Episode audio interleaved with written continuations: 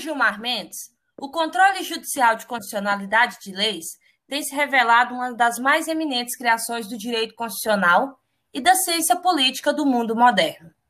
A adoção de formas variadas nos diversos sistemas constitucionais mostra, por outro lado, a flexibilidade e a capacidade de adaptação desse instituto aos mais diversos sistemas políticos.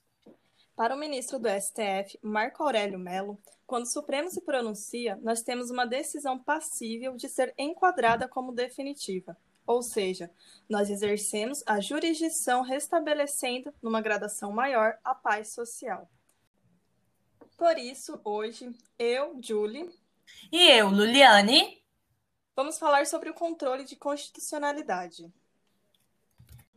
A Constituição Federal é a norma suprema do ordenamento do país. E mesmo as constituições dos Estados-membros, que detêm sua parcela de supremacia, devem observar a Constituição Federal em função do princípio da simetria, o qual pressupõe um paralelismo uma correspondência entre a Constituição Federal e as diversas constituições estaduais e leis orgânicas municipais. No Brasil, o surgimento do controle de constitucionalidade se deu com a proclamação da República em 1891, o qual, baseado no modelo americano, era feito de modo difuso e incidental. A Constituição de 1934 introduziu a representação interventiva mediante provocação do Procurador-Geral da República, dando origem no país ao controle concentrado, a ser feito exclusivamente pelo STF. Quando se fala em controle de constitucionalidade, é importante saber diferenciar cada espécie desse controle. Quanto ao momento em que é exercido, ele pode ser de duas maneiras. Pode ser preventivo ou pode ser repressivo. O controle de constitucionalidade preventivo é aquele exercido antes do aperfeiçoamento do ato, antes da lei virar lei, antes do ato virar ato. Por exemplo, antes de virar lei, uma lei é projeto de lei em trâmite perante as casas do nosso Congresso Nacional, ocasião que haverá o exercício do controle de constitucionalidade preventivo, porque a lei ainda não virou lei. Trata-se de controle feito, por exemplo, pela CCJ, a Comissão de Constituição e Justiça, que avalia a constitucionalidade dos projetos de lei e também é o controle exercido pelo Poder Executivo quando veta projetos de lei ordinária ou projeto de lei complementar, que são contrários à Constituição Federal. Ou seja, a modalidade de controle preventivo é exercida antes do ato virar ato. O controle repressivo, por seu turno, é aquele que é feito após o ato virar ato, após a lei virar lei, após o aperfeiçoamento do ato ou lei. Esse controle repressivo é exercido, em regra, no nosso país pelo Poder Judiciário. Quanto à posição da questão de constitucionalidade, o controle pode ser abstrato direto ou o controle pode ser concreto barra incidental.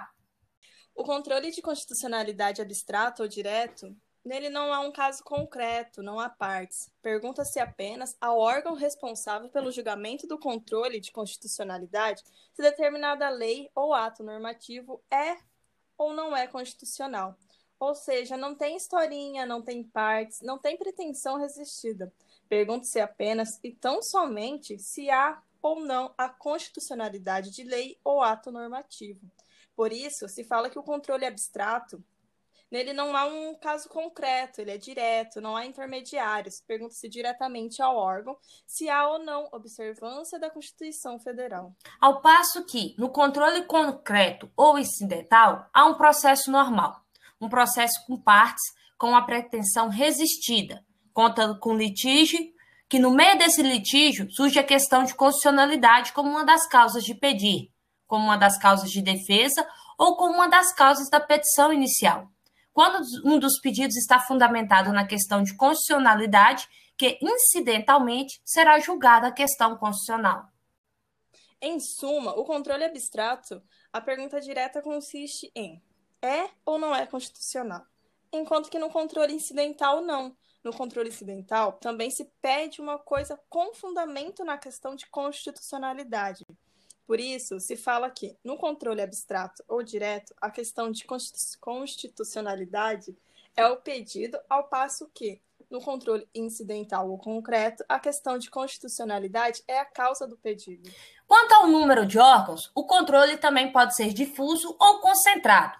O controle difuso de constitucionalidade é aquele exercido por todo e qualquer magistrado. Todo e qualquer juiz tem competência para julgar a constitucionalidade de leis ou atos normativos. Todo órgão judicial exerce, dentro de sua competência, o controle difuso. Nessa via, o juiz deixa de aplicar lei que, no caso concreto, revela conteúdo incompatível com a regra constitucional. Nesse caso, questiona-se a compatibilidade de modo indireto, em face de uma situação particular, por meio de um incidente processual. O controle concentrado, em contrapartida, é aquele que atribui a um único órgão a competência para declarar leis e atos normativos, constitucionais ou inconstitucionais, ou seja, o controle de constitucionalidade concentra-se num, num único órgão. Também chamado de controle reservado, ou sistema austríaco, ou sistema europeu.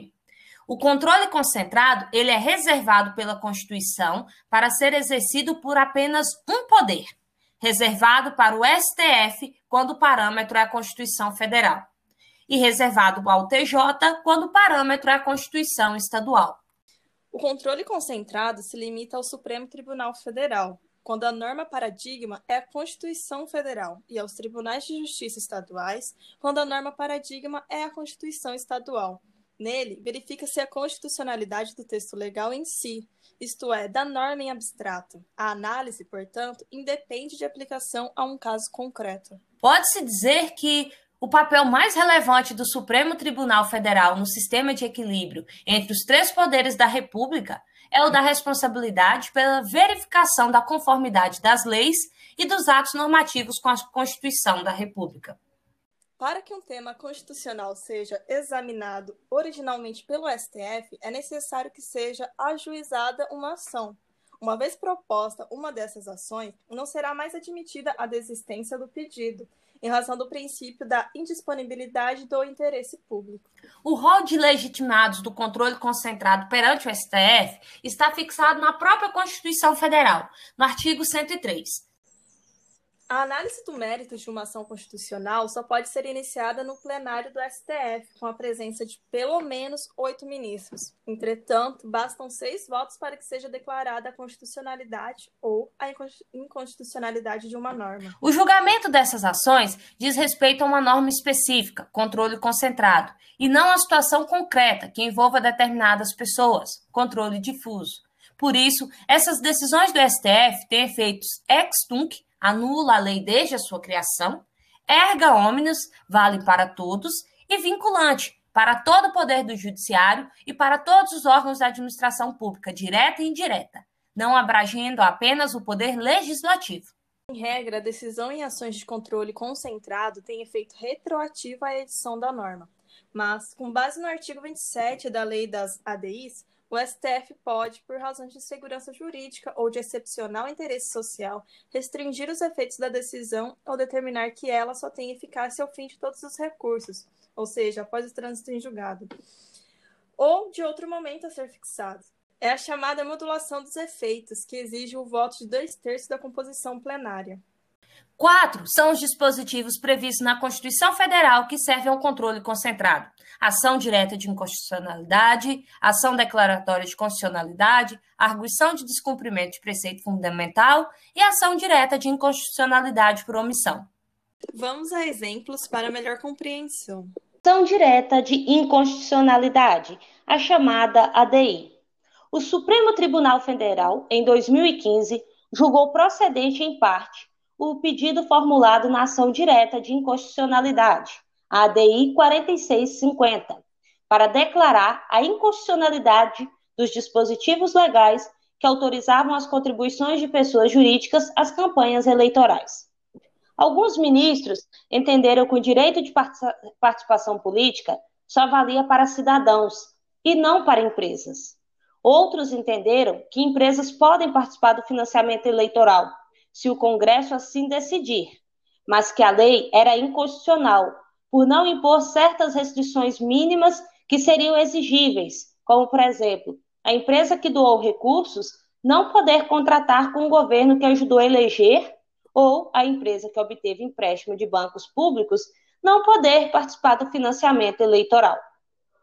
A ação declaratória de constitucionalidade, chamada ADC, em novembro de 2019, o STF julgou o conjunto, as ADCs 43, 44 e 54, onde, por maioria, julgou procedente a ação para assentar a constitucionalidade do artigo 283 do CPP, Código de Processo Penal, na redação dada pela Lei 12.403 de 2011.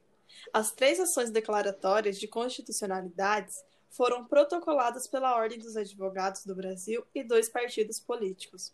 Elas tinham por objetivo a discussão acerca da possibilidade da prisão após confirmação em segunda instância, jurisprudência esta adotada desde 2016 pelo STF acerca da possibilidade de início da execução provisória da pena logo após a confirmação da condenação em segunda instância, alterando o entendimento contido na lei ordinária, com repercussão na ideologia normativa da presunção de inocência lapidada no artigo 5 inciso 57 da Constituição Federal, sem declarar a inconstitucionalidade do artigo em referência. Estas ADCs foram de grande repercussão, pois um dia depois que o STF sobre a execução provisória, o ex-presidente Lula foi solto, beneficiado pela decisão da Corte. Ação de descumprimento de preceito fundamental, a chamada ADPF. Um exemplo claro foi quando a STF declarou inconstitucional a Lei 1516 de 2015 do município de Nova Gama, Goiás, que proíbe a utilização em escolas públicas municipais de material didático que contém o que chama de ideologia de gênero. Por unanimidade, foi julgada procedente a arguição de descumprimento de preceito fundamental, ADF, ADPF 457, proveniente da Procuradoria-Geral da República, PGR, em sessão virtuada em 17 a 24 de abril do presente ano. Os ministros referendaram a medida liminar deferida em fevereiro deste ano pelo relator ministro Alexandre de Moraes, por considerarem que compete à União a edição de normas que tratem de currículos, conteúdos programáticos, metodologia de ensino ou modo de exercício da atividade docente. Segundo o ministro Alexandre de Moraes, ao aderir à imposição do silêncio, da censura e, de modo mais abrangente, do obscurantismo como estratégias discursivas dominantes, de modo a enfraquecer ainda mais a fronteira entre heteronormatividade e homofobia, a lei municipal contrariou um dos objetivos fundamentais da República Federativa do Brasil.